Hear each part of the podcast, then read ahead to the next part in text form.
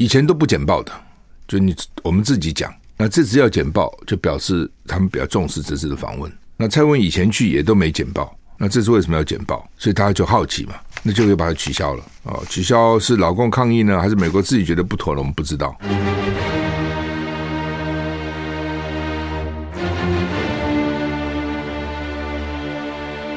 赵少康时间，吃喝玩乐骂，和我一起快意人生。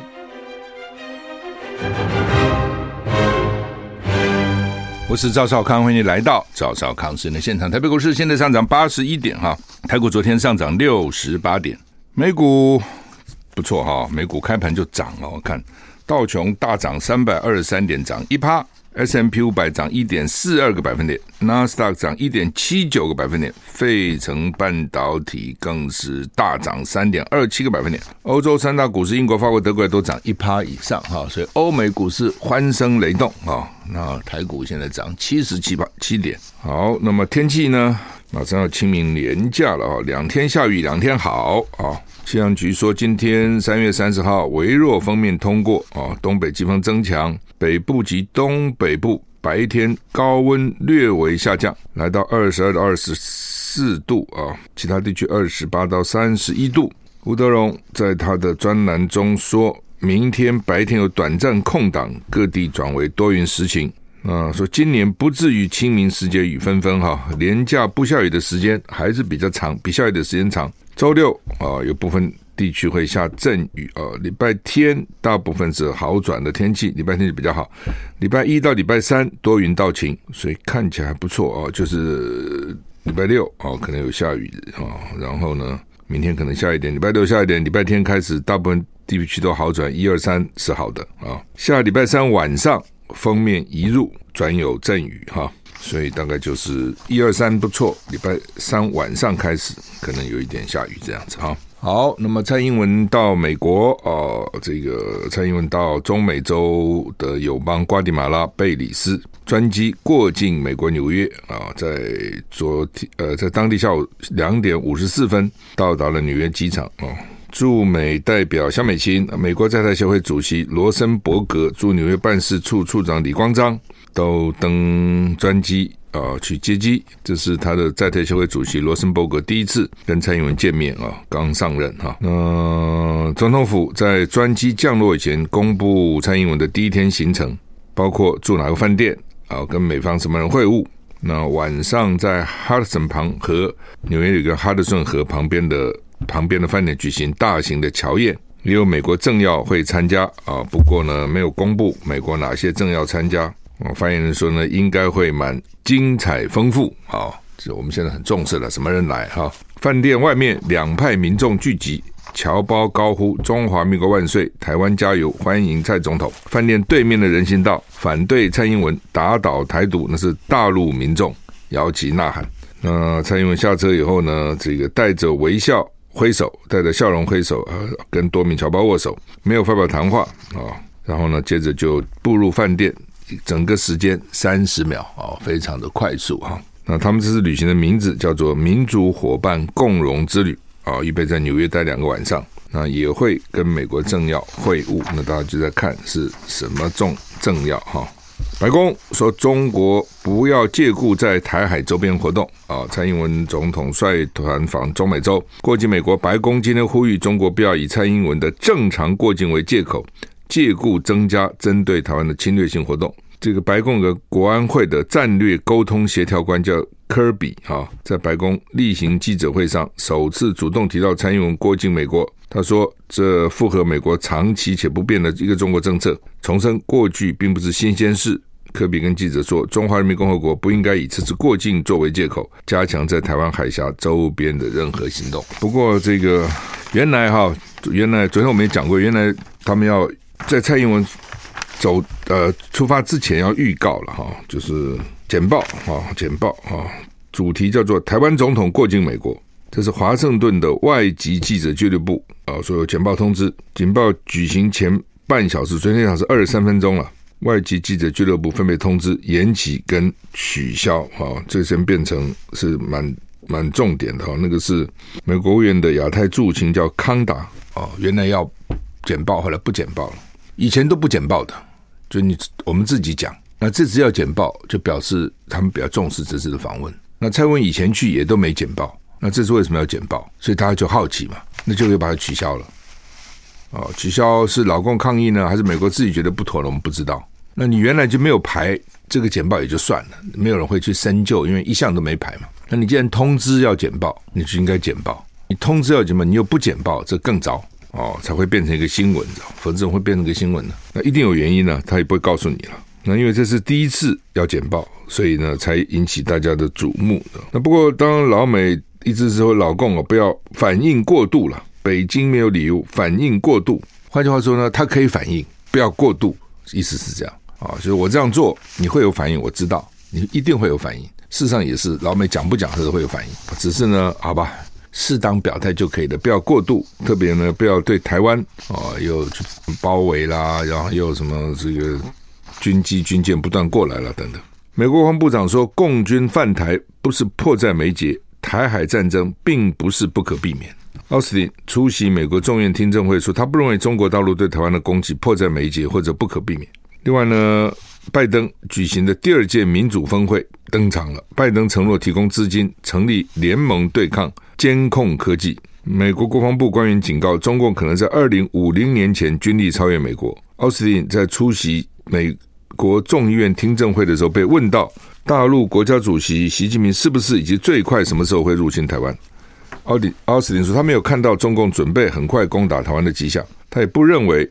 对台湾的攻击迫在眉睫，或是不可避免。奥斯汀说：“我们需要有确保可靠的作战队伍，能够吓阻对手，让他们不会做出错误的决定。”那拜登举行第二届民主峰会，有一百二十个国家公民社会团体跟科技公司与会。拜公拜登承诺要提供七亿美元，成立一个对抗监控科技的联盟。南韩总统尹锡悦跟拜登发表共同声明，宣布韩国将主办第三届民主峰会。哦，跟韩国这个新总统跟美国关系不错了啊。之前的总统好像不想跟美国那么好。那第二届现在拜登要提供七亿美元哈，呃，主要还是他的国防部长了奥斯汀哈，他讲这个好像也不是迫在眉睫，也不是不可避免。他们就讲话变来变去，你知道，而且都有功能性、目的性的哈。当要审预算的时候，他就说好危险了，老共随时会打台湾，美国的国防的装备不够，子弹不够，武器不够，什么都不够，要钱。哦，那已经通过了。大家不是看两个礼拜以前通过他那个国防的那个预算吗？他现在就跟你讲说，没没那么紧急了。哦，也也没有迫在眉睫了。哦，也看不出来说马上要打了，也不是不能避免了。啊、等等。所以我觉得这个官员很现实，因为呢，你要预算的时候，你这样讲危险了。你拿到预算还讲危险。哎，那你就问，人家就问，那你训练怎样呢？你验收的你的成这个训练的成绩没有呢？你武器制造的进度怎样呢？哦，你的你的战术战略怎样呢？哦，等等哈，那你到底做了什么准备呢？所以就现在跟你讲，没有那么紧急了啊，没有了啊，并不是不可避免哈。当然，我也认为说，并不是不可避免了啊。你说一定要打哈，那是非不得已才打啊。如果能不打，我觉得还是不打吧。啊，那是老共也是啊。你说真的就，你是那个网民啊，在那边叫来叫去，那个是很可能的了。啊，那个谁也管不了。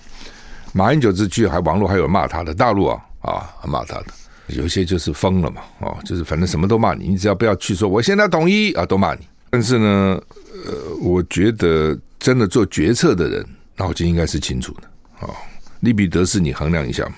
梵蒂冈说教宗呼吸道感染住院。梵蒂冈表示，八十六岁的天主教宗方济各今天因为呼吸道感染住进位于罗马的一家医院，需要住院几天。梵蒂冈声明说，教宗最近几天诉说自己有些呼吸困难，结果医生检查会有呼吸道感染问题，需要几天的适当住院治疗。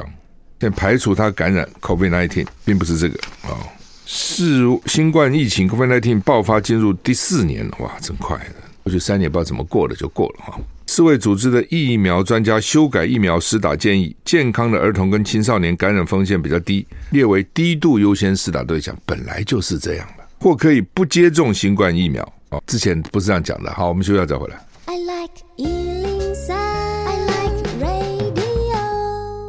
我是赵小康，欢迎你回到赵少康时间的现场。台北股市现在上涨六十八点哈。哎，世卫现在又说，小孩健康的。风险比较低，可以不打。已经接种基础剂，就第一剂，还有加一剂加强剂的健康成年人，也不必再补打。那还叫我们打第三剂、第四剂，很多人打了有反应，知道吗？很多人后来有打了，我知道有些人，我是没什么反应了啊。那有些人这个反应很不好，非常不好啊。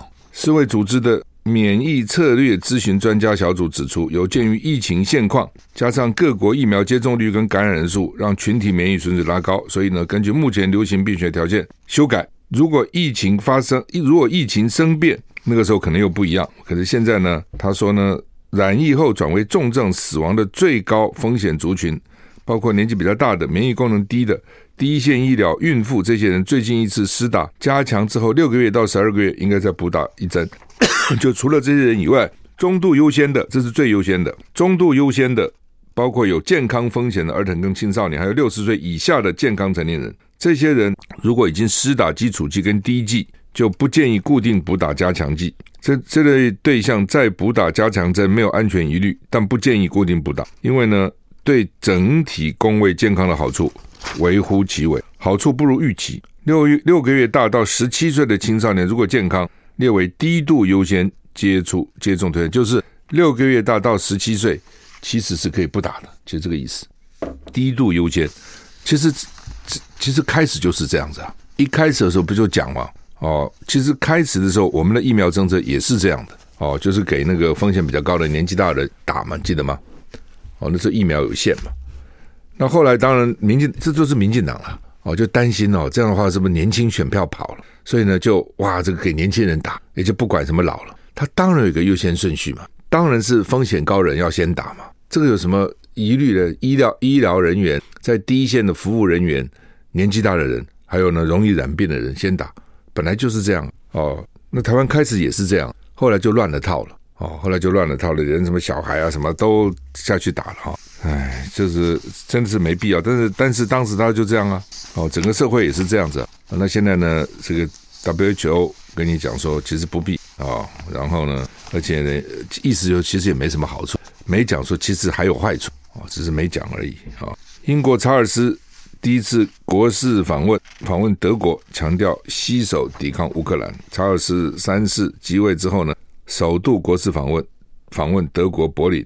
他说：“英国跟德国应该团结一致。英国跟德国其实是世仇啊，打过来打过去啊。英国、法国也是打过来打过去了哈。支持乌克兰抵抗俄罗斯啊。他是第一次访问啊，在布伦布兰登堡大门受到德国隆重的军礼欢迎啊。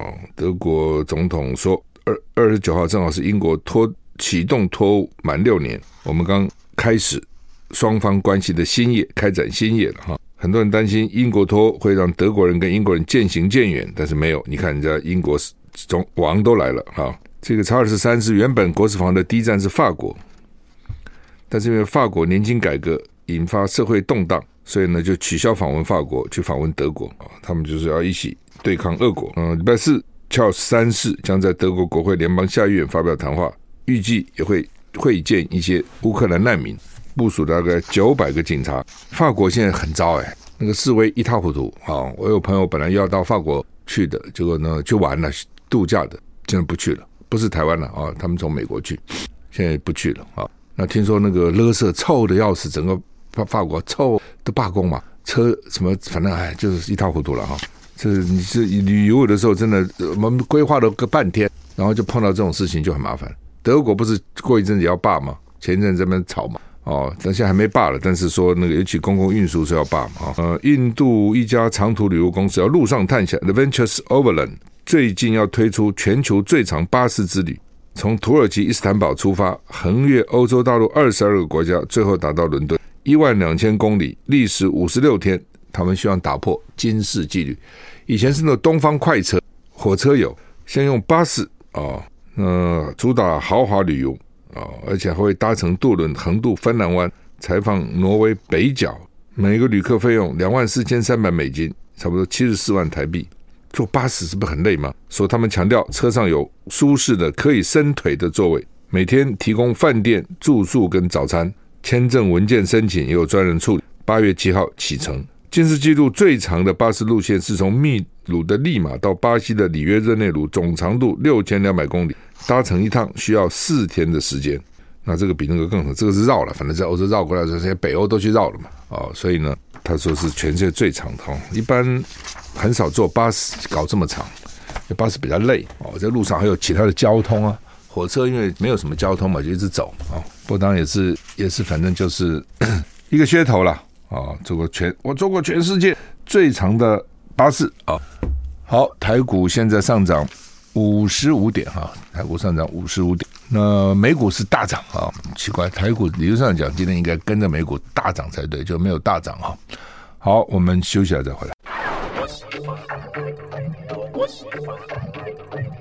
我是赵少康，欢迎回到赵少康时间的现场。台北股市现在上涨五十二点哈。联合报、中国时报今天头版头登的都是蔡英文过境纽约啊。联合报是蔡总统出访金迪纽约啊。蔡英文说：“台湾是世界的台湾，美过境简报临时喊卡。”中国时报讲的是美国国务院原先预定举办台湾总统过境美国媒体简报临时喊卡。出访中美洲，蔡英文过境纽约赴智库演讲，大概就是据说蔡英文原来是希望啊跟纽约州长或者纽泽西州长见面，都被拒绝啊，不跟他见啊，那好像想跟纽约市长见个面也没见，也不见啊。哎，从那个角度看也是很麻烦哈，就是说台湾的外交处境真的是啊，你不管蔡英文是哪一党啊，我觉得不重要，还是中华民国总统哈，我们也希望他出国顺利哈。呃，但是国际政治是很现实的。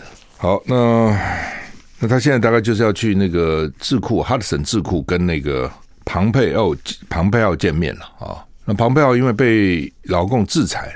哦，因为他的反正对中国很大很杀嘛，被老公制裁以后呢，美国很多大公司不敢请他了。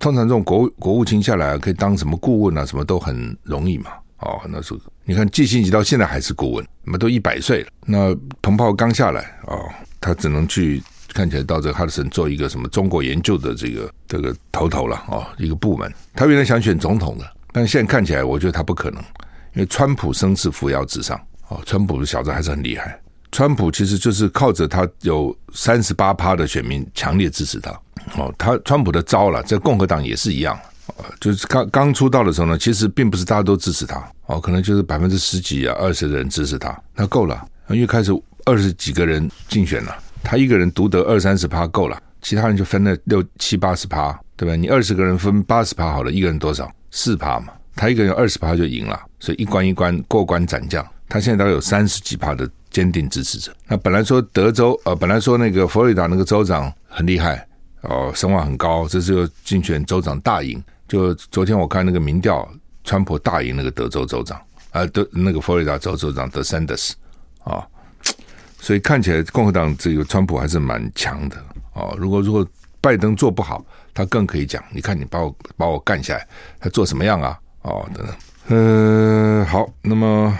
台湾沿海怎么那么多浮尸？这很可怕，这搞什么鬼啊？哦，台中港的离岸风机的平台，三月七号发现一具男男的浮尸，说可能是被越南的这个观光客丢包。越南最多，为什么呢？他们从中越边境啊，因为很长嘛，从那边他很容易就走私进到中国去了，从那边人就进去，把人就从那边送进去。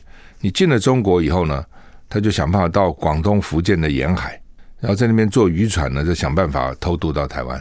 哦，那偷渡台湾在中间肯定就交给台湾的渔渔民或台湾的走私犯了，然后伺机从台湾的沿海什么地方月黑风高的时候就上岸，大概这样子，然后就去打工了。那台湾现在因为虚工恐因呐，工人不够啊，所以待遇都给的不错，所以台湾现在逃逸的这个家庭看护工也不少。就原来在家里做，那跑到工厂去待遇会高一点啊，而且你在家里做呢多无聊啊，还陪老人。你到工厂去，男男女女这边啊，包括同乡。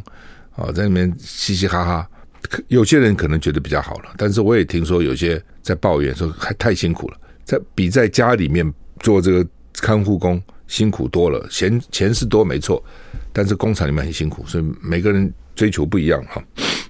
因为也有这个从家里跑去工厂的，也有那个到了工厂又觉得不好，又想回家里头。那这中间就可能有些出差错哦，有些坏蛋就把你丢包了嘛，哦，或者说你在海上等，他们会来接你。怎么没来，或者风浪大飘走了，反正各种状况，或者骗你钱骗到了，不管你了哈。在桃沿海的基隆、桃园、新竹、彰化、云林、嘉义、台南、高雄沿海都发生了浮尸，三月到现在就十六具，耶，那这个浮尸是飘打到沿岸了，那有没有到别地方去的？没有到台湾来的哦，我想一定也有，不可能都飘过来嘛，哦，因为飘到别的地方去。那到底是怎样？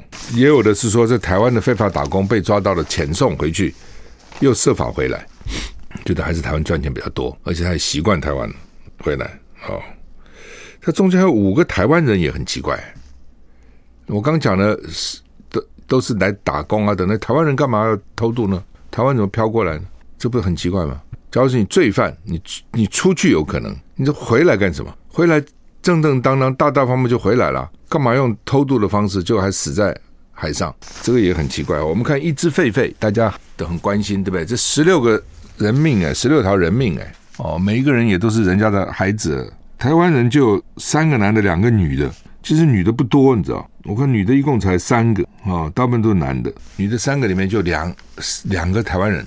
那台湾人为什么要变浮尸呢？是真的他们跟这些人一样吗？跟越南人一样吗？越越南人什么我知道，一定是看起来是要偷渡到台湾来了。那台湾人不需要啊。哦，那台湾是怎样？是被有没有可能被谋杀？本来想丢到海里面去，结果又飘回来的呢？我也觉得也不排除这样的可能哈。那大家都想到台湾来淘金啊，就表示台湾工作机会还不错嘛啊。像以前呢，很多中国人、台湾人跑到外国去啊，美国了就跳船在那边打工。我们休息一下就回来。I like 103, I like radio。我是赵康，欢迎回欢迎你回到赵浩康时间的现场啊。他们说有一个很诡异哦，一个浮尸里面口袋有一张照片，合照十四个人合照哦，好像大部分都。变成浮尸，所以他们就是不是一条船整个翻了？哦，这这十四个人本来是在一个船里面，然后船出出出海难了。哦，在海上是很可怕的。你不要看海平静的时候，哇，海好好看了，凶起来的时候，那简直是很可怕的。哦，那他们十四还会合照一张。哦，也许登船之前，所以大家照个相吧。哦，留个纪念，将来到了台湾，可能就各分东西了。哈，那么再见都不一定啊，就就死了。唉，蛮惨的。好，那么。六福村现在承认那个狒狒是他们的啊，联合报的头版也说六福村认了，狒狒是我们的啊。然后呢，中国时报的头版也登啊，六福村道歉，承认狒狒是该团该园区所有。为什么呢？兽医认出结扎特征吻合啊，就是说呢，去查，因为他现在没有晶片，所以不知道他是谁的。但是呢，大概每个医生做手术的那个方式不同。那狒狒大概公狒狒都要结扎。哦，应该是吧，吧，应该不是母的结扎吧，反正不管，母的也有结扎的哈。就是说结扎的这个方法特征吻合，就什么样结扎的方法啊？比如说线怎么绑啦，结扎怎么结扎，大概它有一定的，每个人可能不是完全一样。开始的时候呢，六福村是否认的，说我们没有，而且呢还去查，说比申报还多一只，原来说一百五十五，后来变一百五十六，多一只，所以他说怎么还多一只呢？那他们就说其实很难查哦，因为狒狒它动来动去啊，动来动去啊。查的保育员查死了啊、哦！说要晚上查，因为白天呢都在动，晚上睡觉也许比较好查。弄了个半天，才就是他们的。大家猜来猜去，台湾有三个地方园区有这个狒狒。另外呢，有没有可能家里养逃掉了、哦？等等，弄了个半天，还有说呢，他那个习惯好像是家养的哦，对人类的建筑物很熟悉哦，等等哈，进进出出很熟悉。搞了半天就是六福村呐。弄了个半天啊，你就开始就讲是我的，有什么关系呢？也不是多丢脸的事，那动物就跑了嘛。台北市立动物园也常跑啊，也不是没跑啊，对？老虎都跑过啊，更何况个狒狒呢？哦，那种猴子啊，猴猴灵长类这种很灵活的嘛。常常我觉得说，诚实是最好的政策。你就开始讲说，抱歉哦，我跑了，那我们接下来围捕嘛。你就想说，奇怪了，那不是他的，怎么围捕他也派人去嘞？哦，这个很奇怪啊。哦，就是他自己看起来是知道是他的，我不认为他不知道，那为什么不早讲呢？哦，所以我觉得这这些人就很奇怪，那个心态，因为你混混得过去啊。那他说他还要告那个猎人，因为猎人说是六福村的兽医呢指示他下令说你可以打，去打，他打了。那猎人觉得自己很冤啊，哦，说台湾一共才就那么十几个猎人，十七个还是十九个是要有执照的，而且原住民才可以当猎人，他是有执照的。那猎人觉得自己冤，是你们叫我来，你们麻醉枪打不到，叫我打，我打了，那现在怪我哦。那现在大家就查了，说猎人是讲真讲假，那谁叫他打呢？哦，那猎人是说六福村呐，六福村否认了，说我们没讲啊，这个比较麻烦，因为你这个举证要举证的，猎人必须举证啊，那你当场不可能录音呢、啊。你现在说他讲，他说我没讲啊，那这东西怎么举证呢？你说他，你必须要举证啊，不是他举证啊，不是兽医说我没有啊，是你猎人要说他有啊。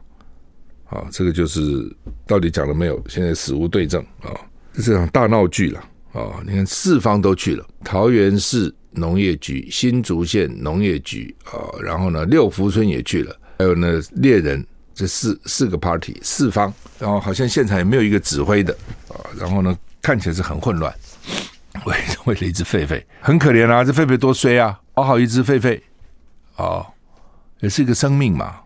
我们常讲说，你看到那个生命，不管是都有所谓不忍心嘛，对不对？好好把他打死，不忍心嘛。他也没干嘛，他没犯错，他就是跑掉，跑掉是追求自由也没错啊，对不对？甚至很多人是反对动物园的哦，是说你把动物养起来就不符合动物的本性嘛。我是没有那么绝对啦，我是觉得他在野外不见能活嘛，这第一个。第二个，大家也看一下嘛，让人家看看动物长什么样哈。这我们从小我很喜欢逛动物园，但讲实话是不太人道了啊。你把动物这样给它都关起来啊！不过这些动物你再放出去，我就讲它也很不。但是呢，人家是讲说，那你没有动物园就不不会抓这些东西来了嘛？为什么抓来？就是因为你动物园要嘛，我才抓来嘛。也是没有动物园就没有需要抓了啊！但那时候只有我们只有看什么 Discovery 啦哈，NGO 啊哦，那来否则根本看不到啊啊！但不管怎样了啊，你就是好好的一个把它打死，当然大家就很生气。尤其我是觉得，经过这十几天，狒狒跑来跑去，跑来跑去。大家跟菲菲有一种感情的情感的连结了，很奇怪。就是说，大家关心这个狒狒，抓到了很高兴，砰打死了就很难过。其实就是这样。那现在在发觉是六福村开始在骗，现在说是是我们的。那这时候六福村已经被网上已经被骂骂爆了。我想啊，这就是你要花多少钱做公关哈，都很难挽回来啊。就是说，开始就不要骗嘛。你开始骗，大家最多只是说，哎，你有什么不小心把它搞掉了哦，最多这样子哦，你有什么不给他植晶片？就是这样而已嘛，道德上不会有比较没有瑕疵了，只是行政上有疏忽了。那你们骗，然后搞了个半天，然后现在呢又死了，我觉得对六福村的形象其实不好的，很不好的。我们休息一下回来。我是赵少康，欢迎回到赵少康时间现场。台北股市上涨七十一点哈。好，那么严宽恒啊，唉。袁康其实是个老实人了啊，那口才也不顶好啊，不过现在听说有进步哈。昨天前天晚上被搜索，跟他太太搞了十个小时，然后最后呢一千万交保，他太太五百万交保，两两个加起来一千五百万，这是重保，这是很很重的保。你看最近几个案子啊，台南市议长啊，什么贿选呢，也就是一百五十万、一百二十万啊，很少搞到一千万、五百万这么重交保，而且呢，他的那个名称、名义呢、罪名呢，又不是什么贪污啊、图利啊。叫窃占国有地、窃窃占伪造文书，这其实都是这不是什么很严重的罪了哈。那什么叫窃占呢？就是他们大概以前去标了政府一个地了啊，那标了以后呢，就盖房子嘛。盖房子可能呢，有些可能是据说是他自己的私地，有些是标来的。那另外呢，可能有些呢还没有租来，他的这个建筑或什么围墙什么有侵占到那个那块地，大概有这样。那选举被拿出来骂了，后来他就把它给卖了，说当时呢很急的就低价出售。好，那现在问题来了，这已经过去了，他就选输了。为了其实这个事情蛮影响蛮大的，就是选举时候这样的，你一辈子做再多好事，你只要一件事给拿出来，什么乱打一通哦，人家就忘了你做的那些好事，其实都没有，就是这件选举就是这样。你说公不公平不公平，但是事实其实就是这样子啊。好，那。那现在为什么他只有去登记选里长呢？上次呃，省省选立委呢？上次他选立委哈，就是补选那次啊，他不太想选，他犹豫过来犹豫过去。那这次呢，好像看起来蛮坚定的要去登记国民党的初选。为什么？听说当地的里长哦，希望他出来选，是说他服务比较好哦，这他们就是总服务基层这些路线嘛啊。所以国民党的那个初选他去登记了，哎，才登记没两天，怎么就开始被？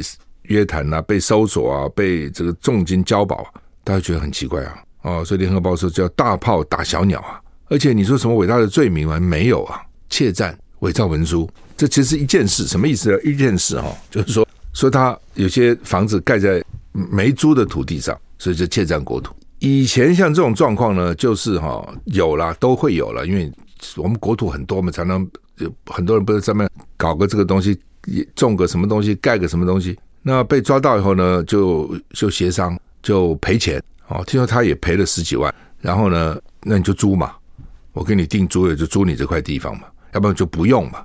我要用我就租嘛，付租金嘛。哦，那一般也就结束了。检察官很少为这去起诉人家，那搞不完。就他当事人跟国有财产局都已经和解了嘛，该赔的也赔了，该罚的也罚了嘛，哦，就算。但是呢，这这次就是不行，所以你是窃占啊，这是第一个。第二个呢，说他那个房子卖给人家了，里面还有他一些家具没搬走，所以就说他是假买卖。假买卖你就是伪造文书了，你的合约啊，买卖合约就伪造文书。我只是不解哈，就是说他就算真买卖假买，没有怎样呢？这个有违什么法呢？哦，好像也没有违违什么损害了谁的利益呢？那可能就说你使公务员登载不实。我唯一能想到是这个。